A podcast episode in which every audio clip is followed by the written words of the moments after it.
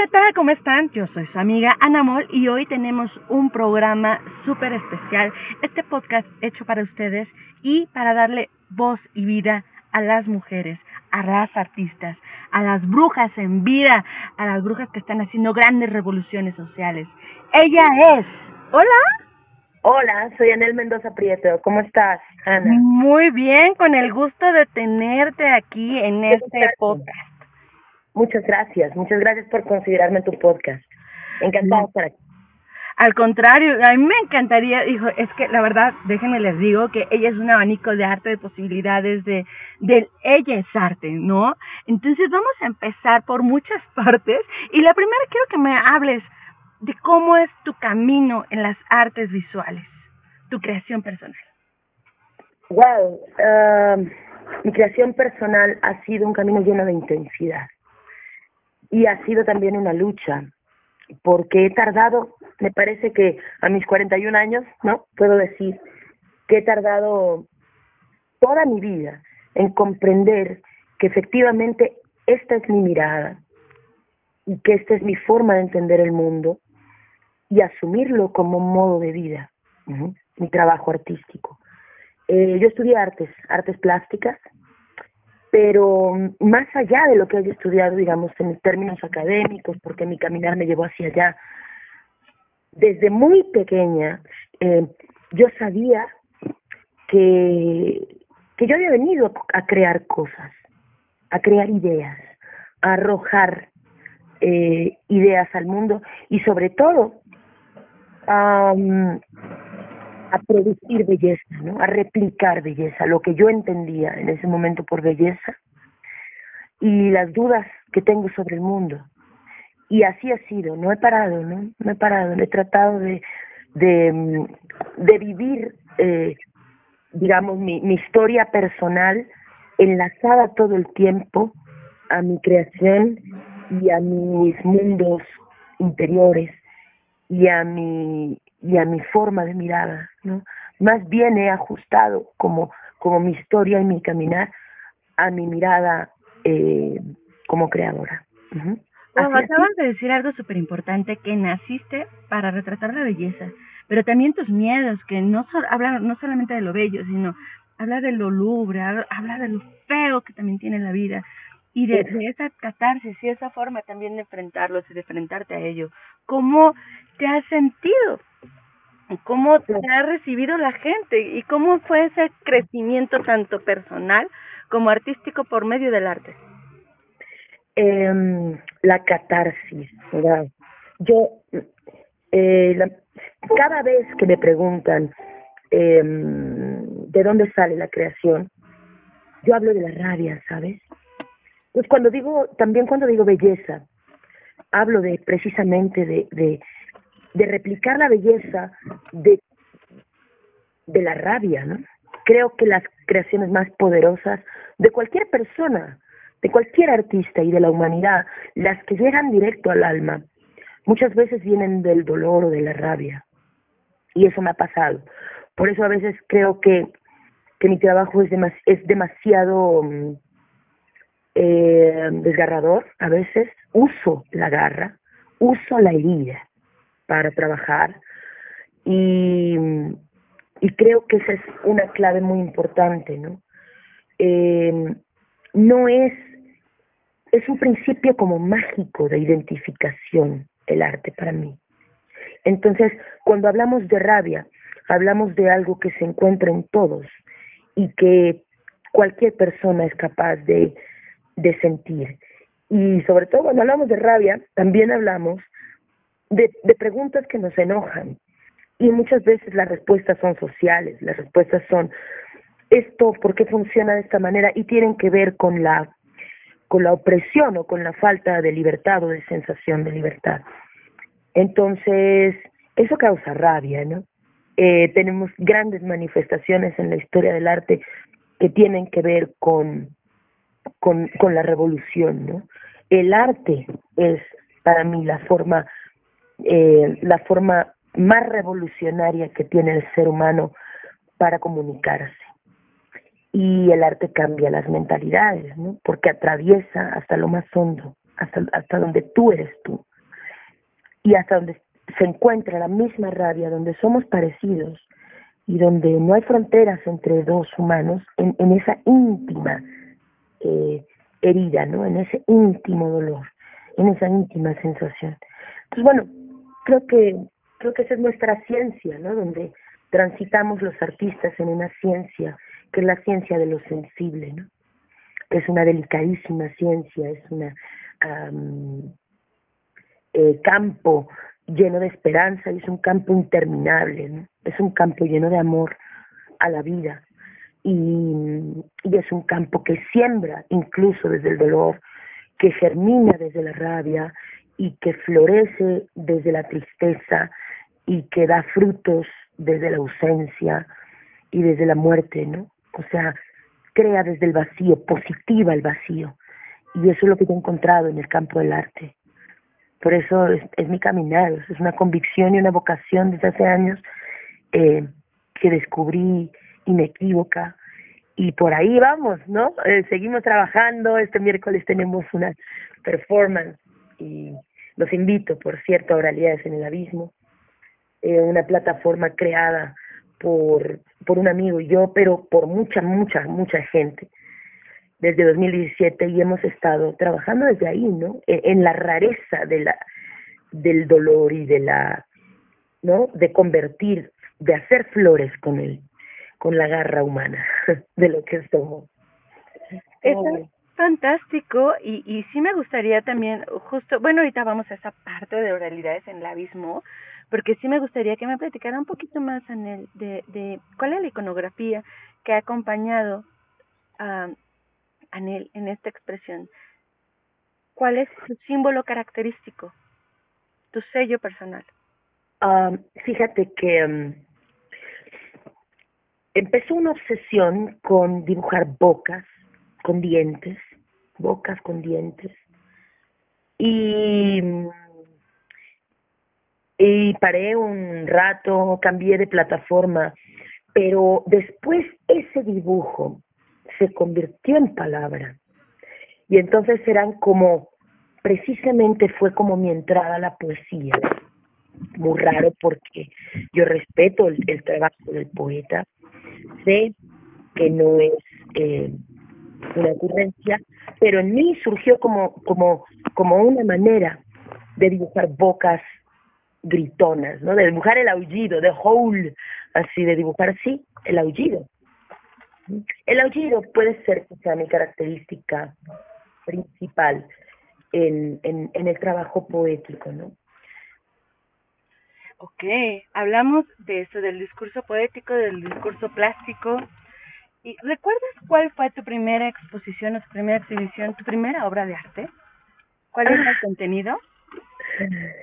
Mi primera obra de arte fue un autorretrato con un jumper muy, muy dibujo de niños, sí, así, a mis seis años, yo qué sé. Lo guardó mi madre, eh, era un jumper verde con un, con un payasito en el, en el pecho dibujado. Eso fue mi primera, mi primera, la primera vez que yo dije, esto es una obra de arte, ya fue más, más grande y fue también un autorretrato que hice en la facultad, uno de los primeros ejercicios, con pedacitos de papel recortado de colores, donde yo dije, soy yo, y es mi, y es mi cara de enojo, ¿no? Eh, siempre he sido rebelde, he tenido una vida tormentosamente rebelde eh, desde muy chica. Eh, expreso lo que pienso y eso no siempre cae bien y sobre todo no siempre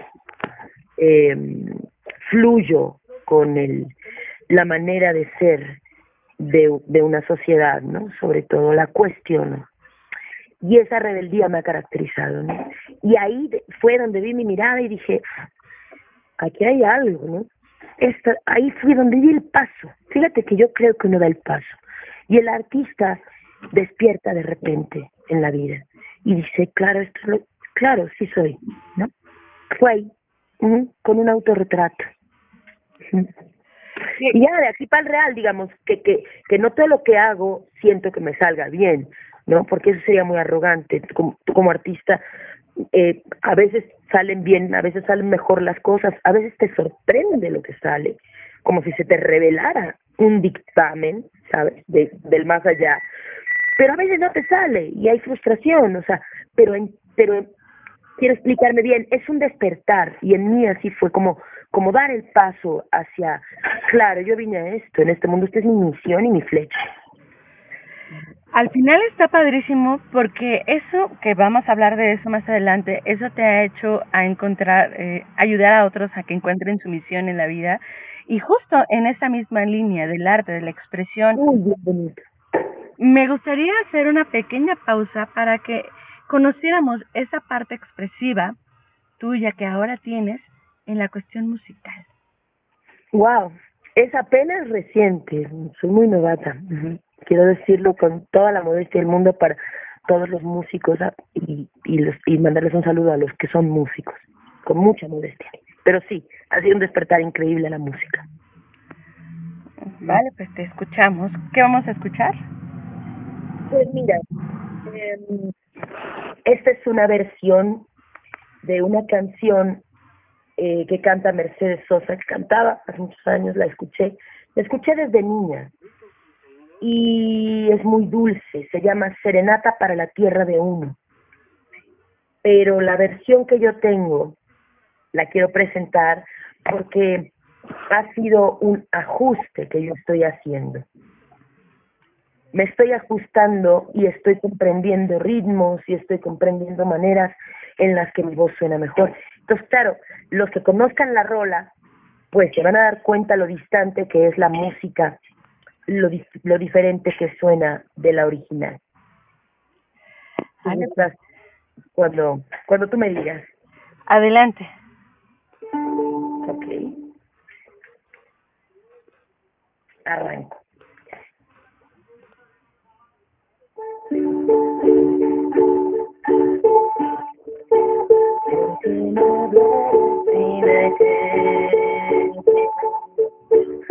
Pero me muero si me voy. Por todo y a pesar de mi amor,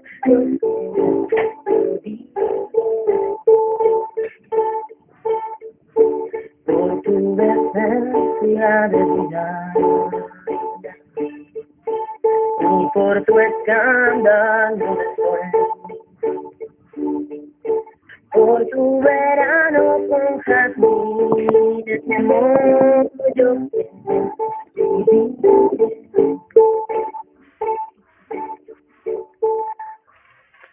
Porque el idioma de infancia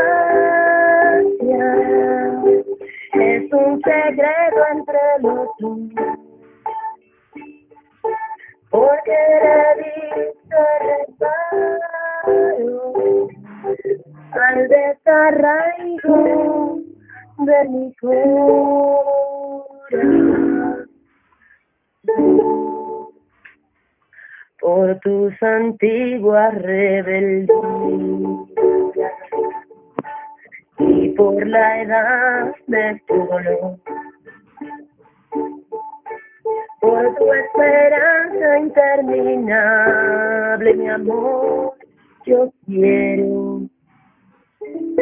vivir para sembrarte de guitarra, para cuidarte en cada flor. Y odiar a los que te castigan, mi amor, yo quiero vivir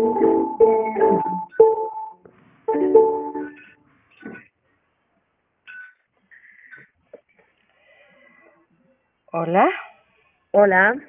Pues bueno, ya escuchamos esta participación musical de nuestra querida Anel y la verdad, bueno, suena bastante bien. Tal vez eh, hay ahí algunos detalles para que ustedes lo puedan escuchar, pero si lo quieren escuchar de una mejor manera, los invito a que puedan visitar, no, o visitarla y simplemente poder asistir a alguna presentación en vivo para que vean este desarrollar, porque lo mismo que la escuchen aquí en audio, a que la escuchen en vivo. Es realmente una experiencia auditiva y visual. Y, y, y eso me gusta porque me gustaría que habláramos de ese trabajo que también de forma personal has tenido en la escritura y en el performance como una cuestión escénica. Y que es esto justo lo que hablábamos hace un momento, oralidades en el abismo, que como bien dices nació con un compañero, pero ya vas en la sesión 84, ¿tengo bien entendido? No, no tantas, pero pero claro, ya llevo ya llevamos años. Desde 2017, una larga pausa en tiempo pandemia. Sí, llevamos encuentros, son encuentros presenciales de expresión poética.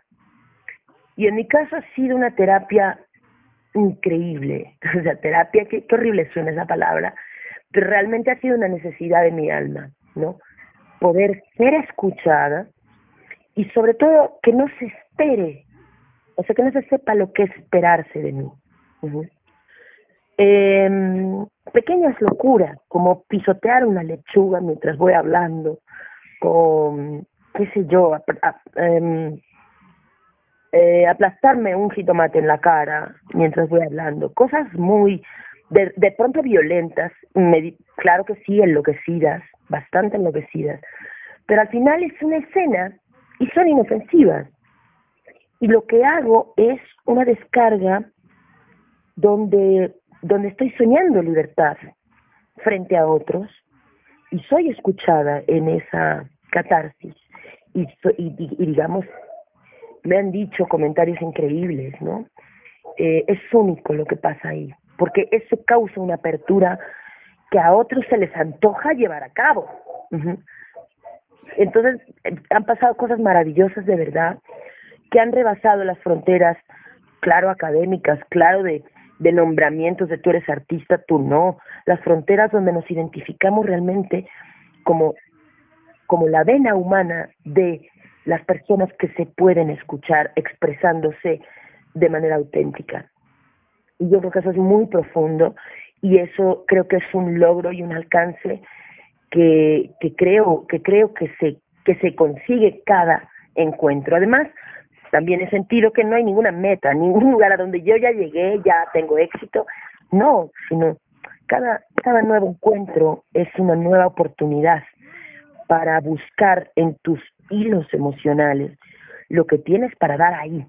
Es un lugar particular, un nombre, donde, donde pueden suceder verdaderas libertades íntimas, muy inofensivas al final, ¿no? Porque es todavía, es palabra, es escena, es diamantis, digamos, es diamantis pero de Davis, o sea, es del alma pero en escena, ¿no? Es usar la escena para una catarsis profundamente real. Y, y la escucha es lo que hace la magia. El ser escuchado es lo que hace la magia, me parece. Así que en este transitar de, de oralidades en el abismo también has invitado a paracaidistas que, que bueno, para, al menos alguien me decía, no, es que dicen, o quiero que tú me lo digas o me lo mientras, ha habido hasta sangre, ha habido gritos, ha habido eh, interpretaciones musicales, ha habido interpretaciones de todas las disciplinas artísticas. Teatrales, de, de artistas dramáticos, desde lo más tradicional, desde poetas que son, digamos, poetas premiados y publicados, cabalmente poetas, hasta eh, expresiones indefinibles, ¿sí? Eh, Junuen González, un artista colega, hizo un experimento en alguna de las ocasiones donde se metió en una bolsa de plástico y pegó de gritos. Y ahí dijo su poema metido en una bolsa de plástico, de negra, no de esas de basura. eh, caída al vacío, un compañero que le mandó un saludo. Fue, digamos, que lo más grueso que, que ha pasado. Él, pues hizo una performance, ¿no?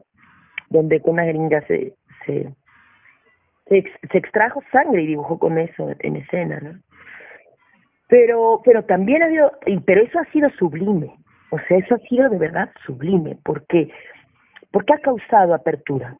Y lo que hacemos es digamos también apoyar a la escena cultural underground no que es lo que nos interesa no sabemos muy bien que el, que, el, que el underground siempre tendrá una escena, o sea, siempre tendrá un lugar en la sociedad. No es que nadie se lo arrime ni nadie se lo viene a poner, pero nos gusta esa, esa idea y ese lugar a los que hacemos oralidades en la mismo, esa escena underground, porque es donde es posible levantar eh, eh, emociones particulares y donde nos sentimos más, más libres y más cómodos. Y pues el underground nunca, nunca será, nunca será mainstream, ni se debe a nadie. Entonces es más bien desde ese lugar desde donde trabajamos y en eh, lugares locales que son espacios de compañeros, de amigos, eh, pues que, de colectivos, de colegas, eh, que pueden ser galerías, pizzerías, este, estudios de tatuajes, sí, de amigos y de colegas, y un poco también despertando a que acuda la gente a estos lugares y ayudando a que se generen lazos eh, para ellos, para, los espacios de los colegas. No tiene, por supuesto, fines lucrativos, o sea, como, como la vida misma, como las cosas más hermosas de la vida. Y es un encuentro, simplemente se hace por amor. Eh, también hacemos un aprovechamiento de los carteles digitales y publicamos una obra de arte de algún colega. Entonces eso al paso de los años se ha convertido en una galería realmente de artistas visuales interesantísima porque siempre tenemos propuestas que van acordes con el con el proyecto. Entonces son propuestas muy, a veces de pronto duras de mirar, a veces de pronto fuertes y, y poderosas, ¿no? Son imágenes poderosas, creaciones de colegas y de amigos que para la sesión 52 pues ya son una colección bien interesante y que seguimos dándole. Ahí, por ejemplo, hemos tenido el gusto de tenerte a ti, ¿no? A, tener a tu personaje y, y, y, el trance que tú permites también en escena. Que yo, que yo agradezco mucho esta entrevista porque sé que, que me la haces desde el conocimiento de la causa más honda que tiene la poesía. Eh, el trance humano que implica el apostar por esa desgarradura expresiva que tenemos eh, en el alma. Con todo mi respeto te lo digo, cariño.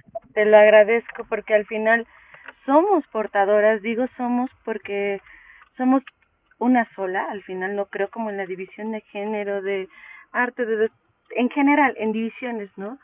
Somos una sola voz y que al final tu voz es mi voz, tu expresión es mi expresión y creo que es la expresión de la comunidad, del, del, del uno mismo, que en el momento que hacemos esa conciencia, que el toque de la voz de un artista puede ayudar al otro a rescatarse, a hundirse.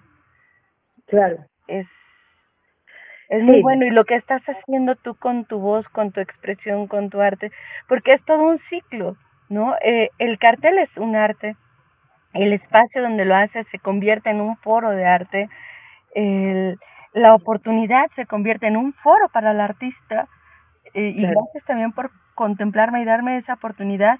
Y al final también es eso, hace un momento lo mencionabas, que eh, eh, también está esa crítica entre lo que tú haces es arte y lo que no es eh, lo que tú haces no es arte que también ahí entra una disyuntiva que incluso entre muralistas eh, es lo que digo a veces, ¿no? Ya se han convertido en decoradores de muros, no en, en realmente presentar una propuesta. Y oralmente, ahora sí que oralidades en el abismo se ha convertido en presentar propuestas, no en endulzar el oído, no endulzar el espacio, no endulzar la expresión, sino expresarse con pelos y señas, con todo lo que tengo, con todo lo que hay en mí.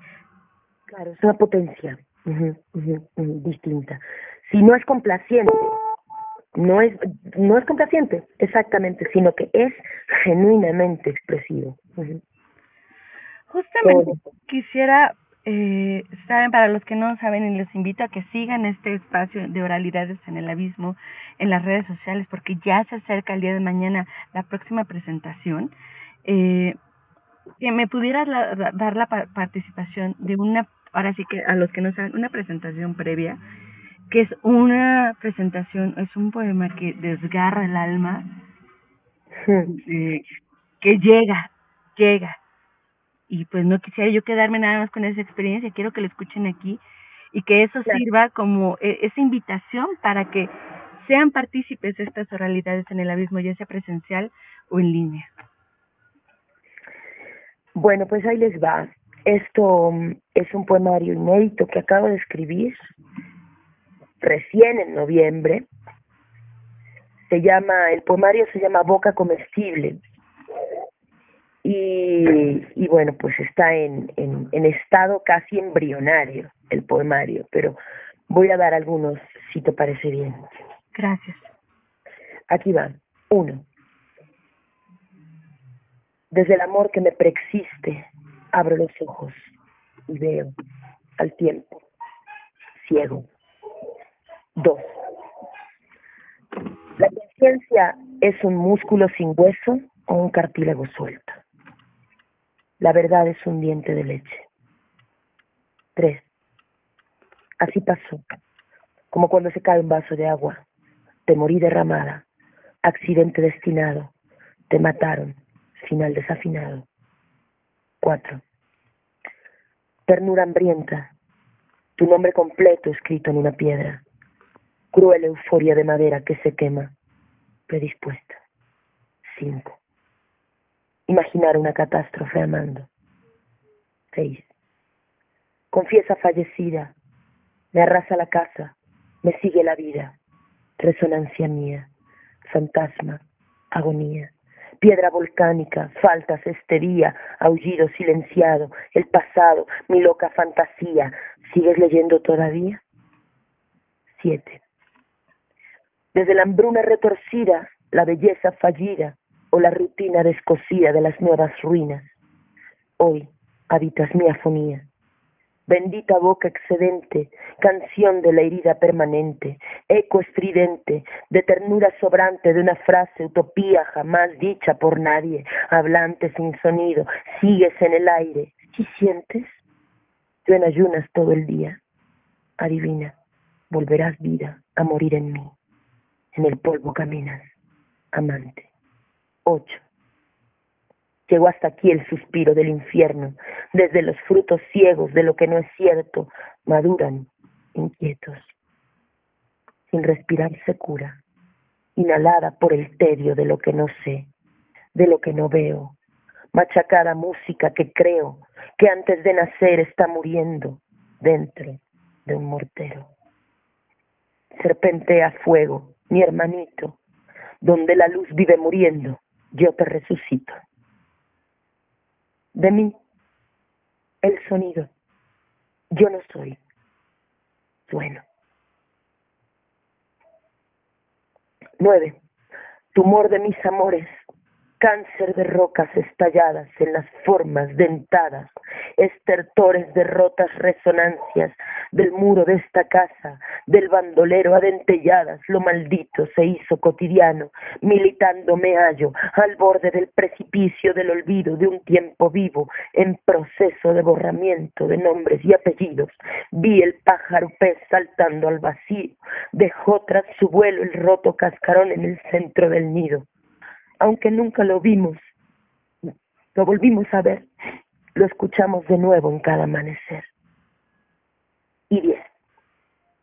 Intemperie dentro, rumor lento, se escucha crujiendo, rabioso perro, te juro que te encuentro. Paréntesis, canción inconclusa para el, asesina, para el asesino de tu cuerpo. Con el menos aprieto, Almoneda de Juárez, noviembre 2021. Muchas gracias. Gracias a ti. Es sí, es. Muchas gracias. Que tocas, que tocas ese, esa incidencia en un hecho real, que también haces un acto catártico y que justo me lo mencionabas que algo que te ha identificado en todo momento es la boca dentada. Así es. Y que hasta este momento también es punto de tu catarsis, es recordarte rabiosa pero recordarte doliente y recordar en protesta. Cuando no tienes una respuesta a tu rabia o, o a tu incomprensión, la, la expresión es lo, es lo único que te puede salvar. La expresión del grito en, en todas sus modalidades y formas, ¿no? Todas así, que son infinitas realmente. Infinitas posibilidades de gritar, infinitas maneras también de hacer el amor, ¿no? Sí, al final tengo la fortuna y la dicha de conocerte y conocer tu dolor y tocar esas fibras que nos tocan el dolor, que nos identifican y que a veces el público, la gente, incluso los propios conocidos, amigos o pseudo amigos, solo ven el, el resultado, no ven todo el proceso que te llevó a, estar, porque hay expresiones que se convierten en un lapso de locura, en un, ¿mandé? Sí, perdóname, como en una punta de iceberg, como un indicio, no, no, no ven el proceso claro. Adelante, perdón. Sí, no, y justo eso, tienes, tienes eso. Eh, eh, para mí este poema, por eso quería que lo escucharan todos, porque habla solamente de Anel en este proceso, pero es este proceso que justamente de este volcán, de este hermanito que hablabas, ya hizo, ya hizo este proceso de mantenerse ahí. Va en erupción, va a sacar todo este fuego, va a sacar toda esta fuerza, va a sacar toda esta garra, porque justamente quiero tocar otro punto, porque también este es un espacio para que puedas expresarte y expresar no solamente contento, sino también descontento, ¿no?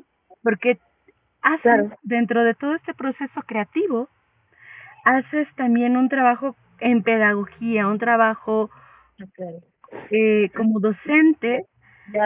Wow. Y que justamente, ¿no? Algunos, muchos amparados con el, el tiempo que pasamos pandémico, ¿no? Se podrían justificar, pero no solo eso, a veces eh, se, se defienden o pseudo defienden en, en discursos tontos, en discursos no reales, eh, para decir, sabes que a, a lo mejor yo te di mal, ¿no? Y, y, no quisiera o, o, no tengo razones para brindarte un espacio. Háblame de eso, Anel. Wow, pues mira, eh, la docencia, yo no sería lo que soy sin haber trabajado de profa todos estos años. Yo he sido profesora universitaria desde el año 2009 eh, en distintos espacios académicos el de donde permanezco desde el principio y hasta el día de hoy es en la Facultad de Arquitectura y Diseño. A mi comunidad le mando un, gran saludo, pero yo creo que el trabajo de la docencia ennoblece a la vez que, que, que fortalece los ideales, los ideales de, de las grandes utopías de soñadores que somos porque estás en contacto con jóvenes que son los agentes de porvenir, que son los dispositivos más hermosos de, de, la, de la gran utopía, del avance. La revolución es infinita, no se acaba nunca, diría mi bisabuelo. Y yo, y yo, Eduardo Galeano, ¿no? que la utopía se crea para seguir caminando, ¿no? porque siempre está a la vuelta de la esquina, es inalcanzable. Y esa sensación es la que, la que yo he tenido en el campo de la docencia, en el campo de, de, poder compartir y sobre todo lo académico, que es verdaderamente eh, la ciencia donde la escucha se da, ¿no? Yo lo, lo respeto muchísimo. Entonces me considero una académica de punta a punta, considero que em, con la cara en alto lo digo, con la, con la con la frente y la mirada bien plantada, ¿no? Porque, pues porque me ha costado. Es un trabajo al que le he entregado todo mi corazón. Mis compañeros estudiantes lo saben y, y no me no me desmentirán, ¿no? Al contrario, ¿no? Son lo que me sostiene. Su sinceridad es lo que me sostiene. Y, y he tenido cierta confrontación en el, en el terreno de lo institucional. Lógicamente, soy una persona mm, pues que donde donde las hipocresías y los protocolos institucionales no casan, no checan conmigo. Y yo creo que, que estamos en tiempos donde estas máscaras empiezan a caer y creo que son tiempos eh, donde las instituciones que se manejan desde, desde una hipocresía y desde ciertos protocolos, desde no dar la cara, eh, por supuesto que están en ruinas. ¿no? Tenemos estos otros modelos de comunicación donde, las, donde se abren las puertas de la escucha y, podemos potenciar el conocimiento humano, ¿no? que es pues finalmente el objetivo de la docencia en cualquier campo de conocimiento, ¿no? es conocer y ayudar a tu sociedad, de tu tiempo dejar un, una pequeña huella, un rastro de tu pensamiento para las generaciones del porvenir y tener fe en el avance, porque los niños nacen para afuera, ¿no? Para el futuro. Entonces, uno lo único que uno tiene es lo que ha aprendido de ser profesora, es el nombre que uno tiene eso es tu nombre. Eso es lo que tienes, lo que no morirá, con tu carne muera. Tu nombre permanece. Y yo, pues, yo, yo cuido mi nombre. Yo cuido lo que firmo, lo que, con el, con el corazón, porque sé que eso es lo que estoy legando a las generaciones del porvenir y entregando a mi sociedad y a mi cultura y a mi pueblo. Al final, el arte, todas las expresiones del arte han rescatado a mucha gente. En este caso, actualmente por el proceso pandémico, el arte está rescatando a gente en la ansiedad. El arte también ha rescatado, y eso lo, lo vi entrevistando a un chico eh, en la zona de los volcanes, que él y muchos de su comunidad fueron rescatados de las drogas, de la delincuencia, de todo. Y hay un estigma muy muy cercano, que por eso nos crucifican a los artistas. Claro. No, da, miedo, da miedo, causa, ¿no? En algunos causa miedo. Sí, causa mucho miedo y al final es eso.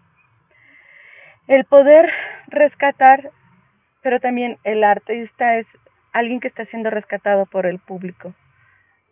Así es. Y entonces yo les invito en general a todas las personas que nos están escuchando que se permitan, ¿no? No solamente ser partícipes del proceso creativo como espectadores, sino involucrarse y también rescatarnos a las artistas cuando estamos en decadencia, cuando estamos en el vacío, que no nos se nos quedan viendo como espectadores de una obra de teatro, porque ya nos acostumbramos a ver cómo la gente se está cayendo, se está derrumbando, o cómo nos estamos derrumbando y nada más pueden señalar, ¿no? Qué tan bajo has caído, sin decir, oye, ¿te echo una mano? Y sí invito a toda la gente a que nos ayude a crecer, a levantarnos. Claro. Y, y, y en este caso invito en general a que contemplen el arte ¿no? de Anel, de Anel Mendoza, que es una gran artista, que pueden identificarlo en todas sus facetas y que tomen en cuenta esto. Wow, muchísimas gracias, Ana. Qué profundidad, de verdad. Creo que sí, ¿no? Creo que esto es lo que nos rescata, ¿no? Y, y me gustaría leer un pedacito de otro poema, si me lo permite. Claro, adelante. Eh, es un juego en realidad, un juego, un juego poético respecto de lo que dices. Creo que es importante porque hoy más que nunca, así lo digo a tu público y a, tus escuchas, ¿no? Requiero la escucha.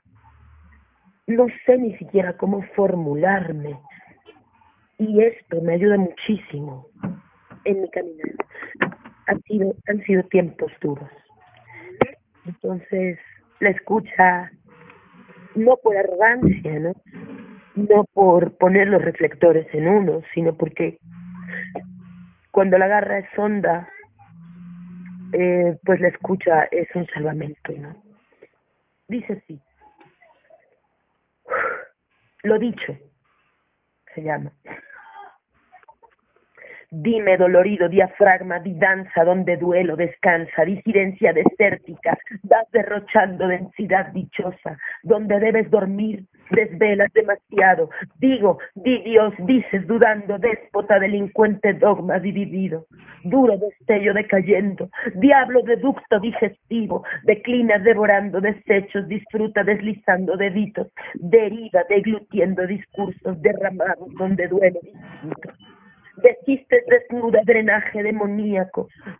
Donaste diez delirios a Dioniso, dosificados desde dentro diametralmente discontinuos, devolviste dérmicos de ti, disolvientes dentelladas, doblando dulcemente dos durmientes deleites dilatados difícilmente, despacio, destrozados dientes, diálogos de dos drogadictos decadentes, desde densidades diacrónicas y dimensiones divergentes. Gracias. Gracias a ti, Anel. Gracias por compartir. Gracias por este poema. Hoy lloro. Eh, eh, no, quedó bien. Me emociona haberlo leído contigo. Me emociona mucho. Porque habla mucho de, de un sentir que a veces no todos entienden. De un sentir que a veces muchos juzgan de un sentir que cuántos artistas ya no se encuentran con nosotros por no empatizar con este sentir. Y la verdad, te agradezco lo compartas con nosotros. Les agradezco a ustedes que lo escuchen y de verdad les invito a darle una oportunidad a él. Por favor, recuerda nuestras redes en todas las plataformas. Muchísimas gracias por la escucha y gracias a tu público y gracias a tu alma eh, y a tu y a tu hermosísimo ser en todas sus dimensiones. Te quiero mucho, Ana. Gracias a ti por existir. Te agradezco infinito.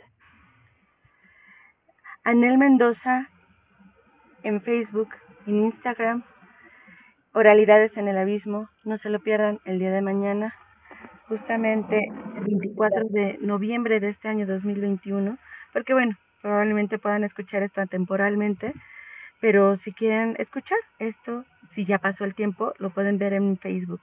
Así que señores, Anel Mendoza, con ustedes. Me despido, no sin antes eh, dejar el micrófono abierto para lo que quieras expresar más o hacer partícipe de alguna canción o lo que tú desees. Este espacio sí, Sí, me quedé con ganas, creo que sí. Voy a dar esta que, que me encanta, acabo de sacar, es de Alaska, eh, de, de los ochentas, y bueno, pues es mi versión, espero que les guste. Venga, a ver.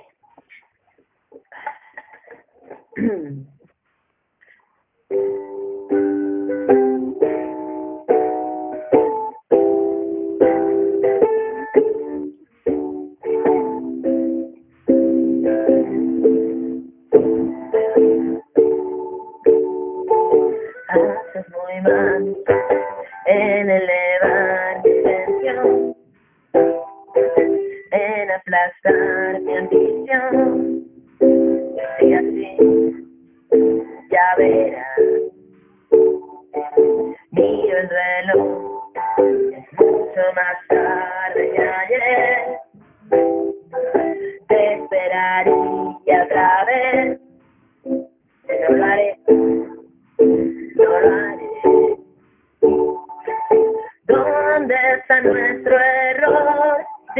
solución. Fuiste tú el culpable o lo fui yo. Ni tú ni nadie, nadie puede cambiarme.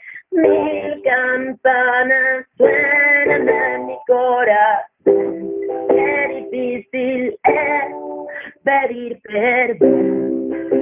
Ni tú ni nadie, nadie puede